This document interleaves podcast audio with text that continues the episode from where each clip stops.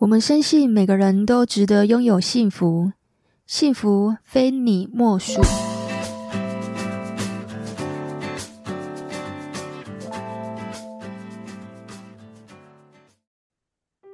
大家好，你现在收听的是《非你莫属》的节目，我是杜菲，是一名美国婚前辅导咨询师。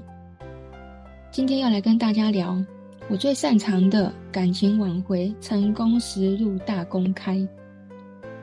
离婚后到底能不能够成功挽回呢？是可以的哦。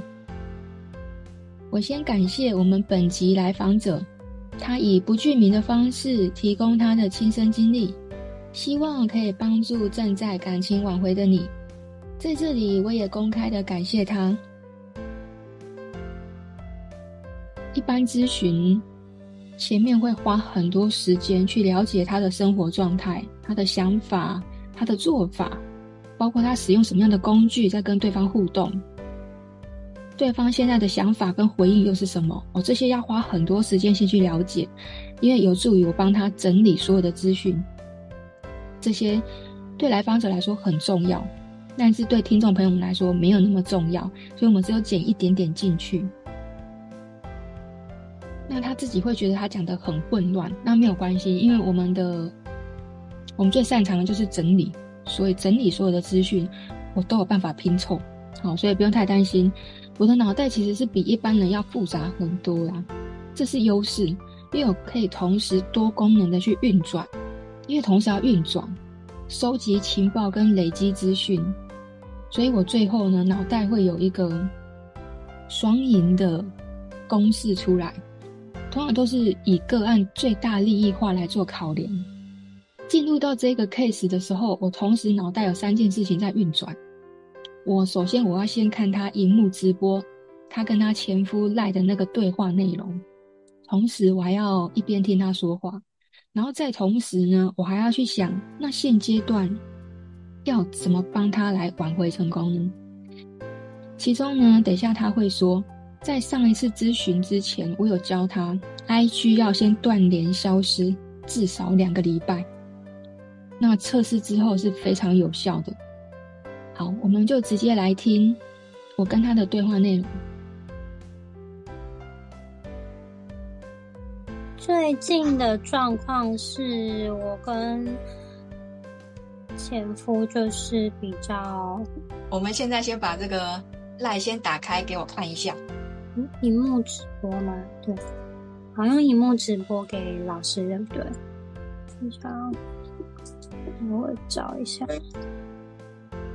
呃，那我重点是跟老师讲好了，就是可以大概看一下，就是我觉得六七月跟最近就是蛮关键的一些对话，给老师看，看就看关键的。好啊，那我一边跟老师讲一下，我们就是这几个月发生什么事好了。反正就是上次跟老师咨询完之后，我后来就选择说不。不跟他联络大概两周，然后连现实动态都隐藏两周，就完全不让他知道我在干嘛。六月十四这一段就是美国出差，然后他就问我说我还好吗什么的，然后问我待几天干嘛干嘛，就是闲聊啊。然后六月二十我就问他说哦，因为我下礼拜要出国，那时候六月底有一个连假，就是就是端午连假我要出国，这样子说要回家拿一些东西，我就是哪件外套比较冷这样子。嗯，看到我。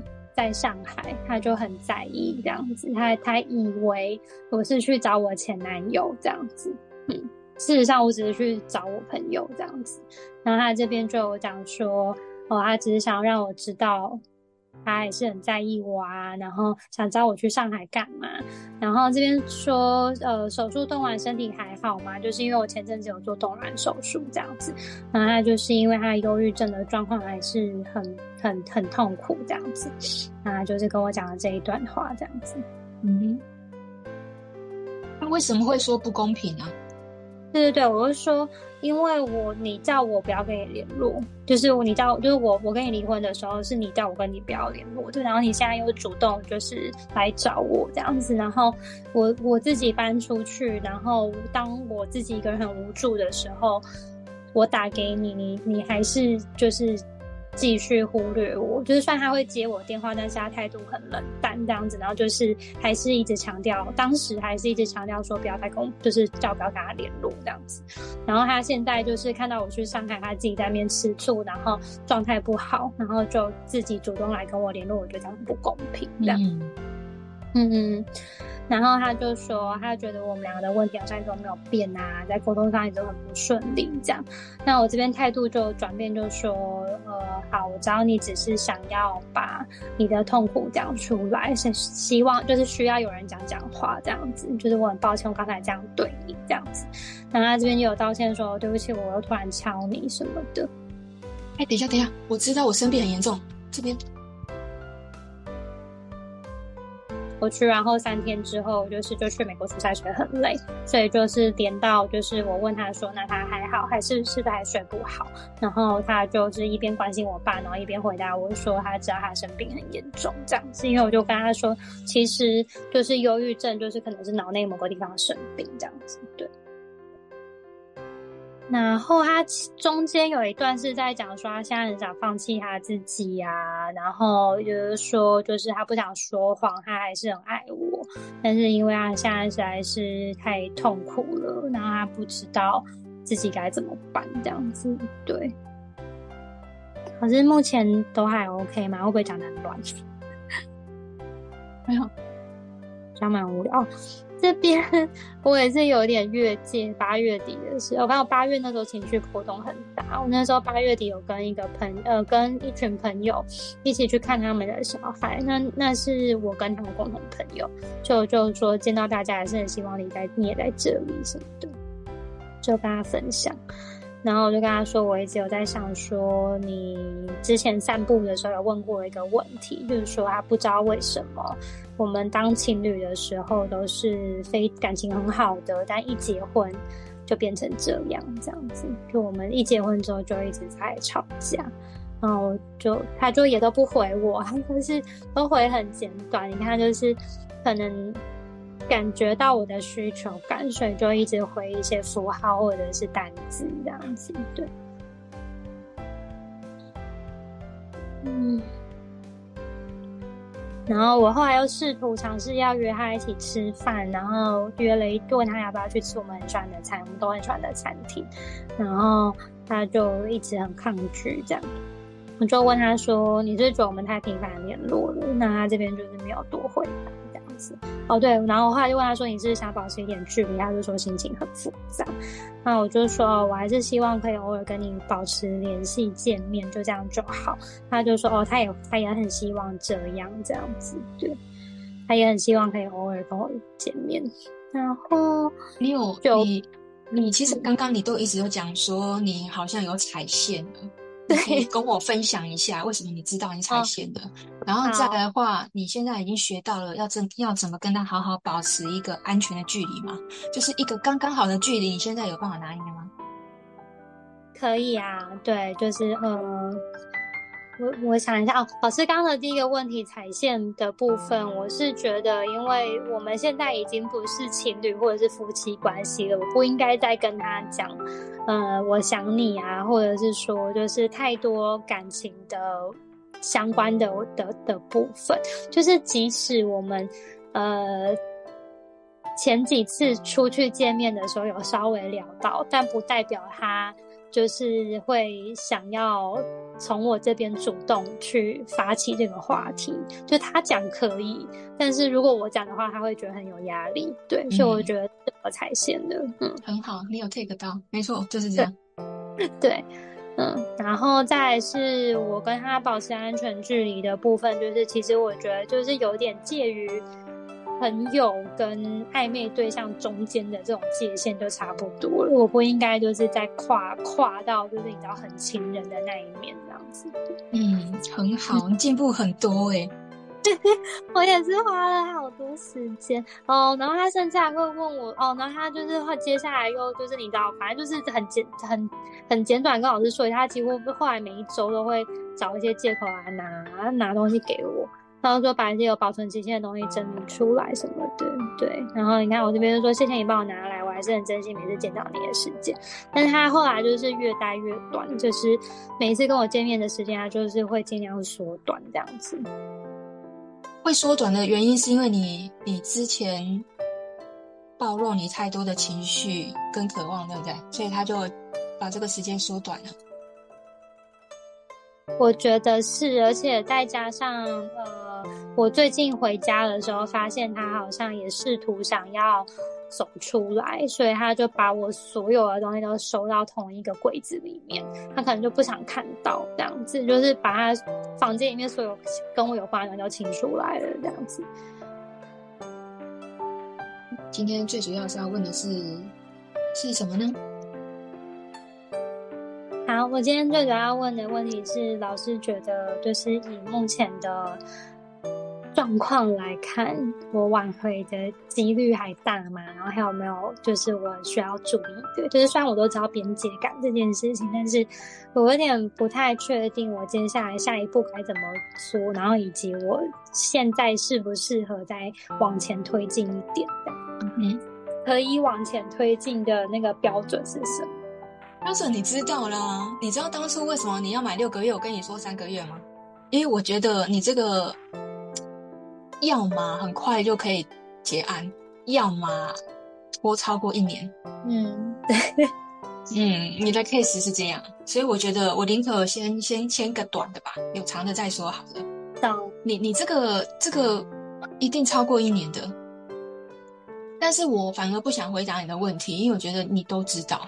其实你有答案呢，嗯，但我我反而我反而想跟你讲，你必须设一个停损点，嗯，这是我今天想要跟你讲的重点，就是说，即便你想要去挽回这个人，OK，因为这是你想尝试看看的，要，对，因为这是你想要的，但我还是希望你不要忘记你最想要的是什么。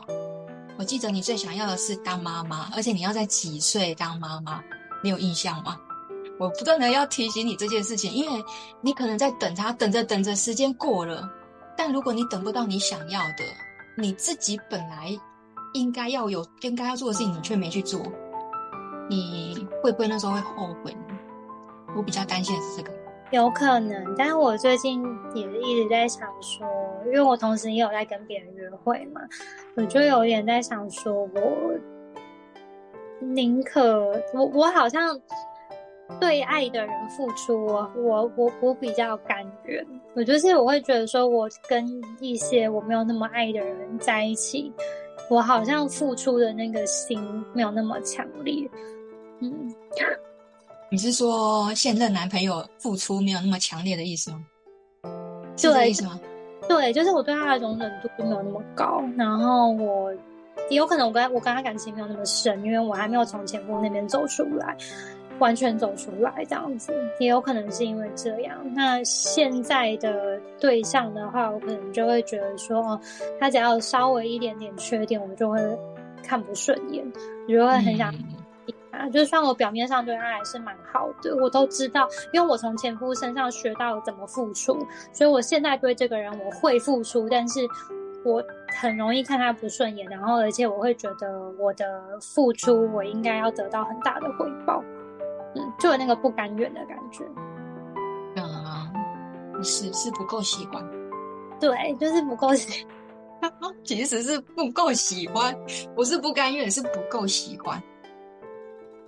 就是，嗯，但不够喜欢这件事情，也有可能是因为我还没有从前夫那边走出来，所以才会这样。哎、欸，对，就是说你对他的这个爱还没有完全的收回。你们也在离婚没多久吧？有半有半年吗？我还没，对呀、啊，你一年后可能这个感觉就慢慢淡了，大概差不多一年啦。你一年后再来考虑这个问题会好一点。嗯嗯，一年、两年、三年，那如果我跟你说他的状态可能要三四年，你可以吗？三四年呢？你是说以他的病情来讲？嗯，maybe，嗯。而且这三四年都会是这样反反复复的，永远都是就像其实你刚刚都有讲到重点呢，就是我们现在对他的这个安全距离啊，就是有达以上，但是恋人未满。对，对啊，就是我跟你很要好，跟你很亲密，但是我们就是始终没有办法跨越那一条线，就是恋人。你没有办法跟他成为恋恋人，嗯、这个你知道吗？嗯，哎呀，就是你刚刚讲的这个越界，然后在的话，你始终你都可能只能够在那边等他，就是你随时要 open 的状态，就是他来找你的状态都很好，然后你不可以有任何的情绪，你又不可以往前。前进，你又不可以后退，你永远都只能够在那里恒温，你知道吗？那非常煎熬诶。对，而且而且会变成说我不能把我的负面情绪丢给他，就是就对就只能他单方面的，就只能单方面接受他的负面情绪，然后我这边出的都是正能量这样子。对对 对，你现在其实都是一种一种就是那叫怎么讲？呃，完全包容的状态，就是。等着他来找你，他来找你就会很开心，然后陪伴他。但是你又要能接受他随时会走，就是他随时会飘走啊，随时又来啊，来来去去来来去来来去去。那久了，你我觉得我觉得你受不了。然后，但是我想跟你讲哦，受不了没有关系，但不要有太大的反应，因为会让他二次伤害。因为这个人就是说真的有一点难搞。但因为这个所谓的难搞，是因为我们不能够用正常人去去判断他的行为模式，所以他都会是这样，让你很纠结，让你很煎熬。这种难搞不是他的个性难搞，是他的病症会让他这么难搞。然后他也会跟你讲说，其实我也不知道怎么办，其实我也不知道我要我想要什么，其实我很想要你陪在我身边。他讲话都会这样反反复复 啊，就是一下子又爱我想我，但是又又这样。对，对，一下子很想跟你靠近，一下子你又觉得他离你很远。对，你会一直处在这种状态。所以我说，这种状态，你你愿意待多久呢？我希望你自己心里面有个盘算，是停损点，你到底要抓多久？我希望你不要忘记你自己几岁要当妈妈。嗯，对啊。虽然说你去冻卵了，可是我们的身体它就像房子一样，房子也是会折旧的啊。嗯。而且就算是三四年后他好了，就是我们和好了，也不一定马上就会怀孕，说不定他到时候还是不想要小孩。对对，因为对他这个人变数太大了，然后这个不可不可控的变数又不是你能掌握的，他自己都讲不讲不出来这个答案。嗯。他没有办法告诉你我什么时候会好，他也没有办法告诉你我们什么时候会复合，他也没有办法告诉你我们什么时候可以生小孩，这些不都违背你的人生理想吗？对，但是我知道，我知道理性上是这样子，但是我最近就一直在想说，到底是跟我爱的人在一起比较重要，还是是我的人生的目标比较重要？都没有关系，我觉得你怎么选都会是对的。但我希望你到后面是不遗憾、不后悔。懂，就是选择了，做了选择就不要去。对，比如说你现在可能脑袋里你会跟你说：“哎，我想要做这还是做这个？”但是你只要问自己一个问题：我现在做这件事情我会后悔吗？我现在做这件事情我会遗憾吗？那个答案就会告诉你应该怎么做。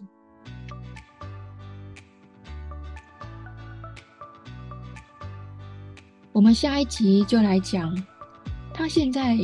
已经是挽回成功九十趴了，但是就是差那么一步，那十趴呢，得让前夫自己走向他。